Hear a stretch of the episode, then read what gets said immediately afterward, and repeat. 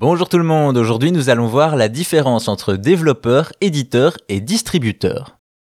Vous le savez, l'industrie du gaming est faite par des acteurs au rôle aussi divers qu'importants et il n'est pas toujours facile de s'y retrouver. Ça tombe bien, aujourd'hui on éclaircit tout ça. Commençons par ceux qui donnent vie au projet et que l'on doit remercier pour les heures de jeu, les développeurs. Leur rôle est de programmer le jeu, mais cela ne s'arrête pas là, ils prennent également en charge le game design, les graphismes 2D et 3D, l'animation, la sonorisation, la musique, bref, tout ce qui fait un jeu complet. D'ailleurs, cela prête parfois à confusion et on a tendance à associer le métier de développeur à celui de programmeur informatique. Cependant, dans le jeu vidéo, toutes les personnes qui travaillent sur le projet sont appelées développeurs, qu'ils soient programmeurs ou non.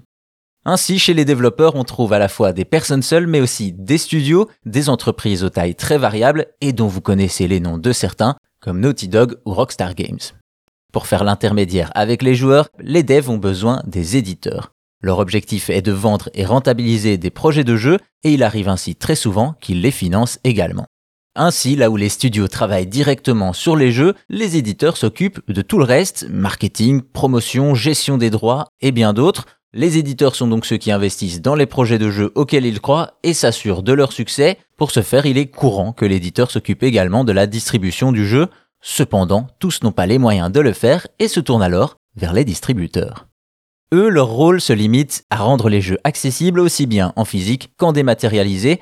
Le distributeur n'intervient donc pas sur la production du jeu en lui-même, à l'inverse de l'éditeur. Il est également courant que l'ensemble des rôles se confondent en une seule entreprise, comme Ubisoft ou Activision. Vous l'aurez compris, développeurs, éditeurs et distributeurs ont des rôles aussi différents que nécessaires, des rôles divers et complémentaires dans lesquels on voit maintenant plus clair. Avant de vous laisser, j'ai le plaisir de vous annoncer le retour du podcast Chose à savoir, fait divers. Je vous retrouve donc toute la semaine pour vous raconter des histoires insolites et incroyables. Vous verrez, la réalité dépasse souvent la fiction. Pour ne rien manquer, n'hésitez pas à vous abonner à Chose à savoir fait divers sur votre appli de podcast. Là-dessus, je vous dis merci et à bientôt pour d'autres choses à savoir.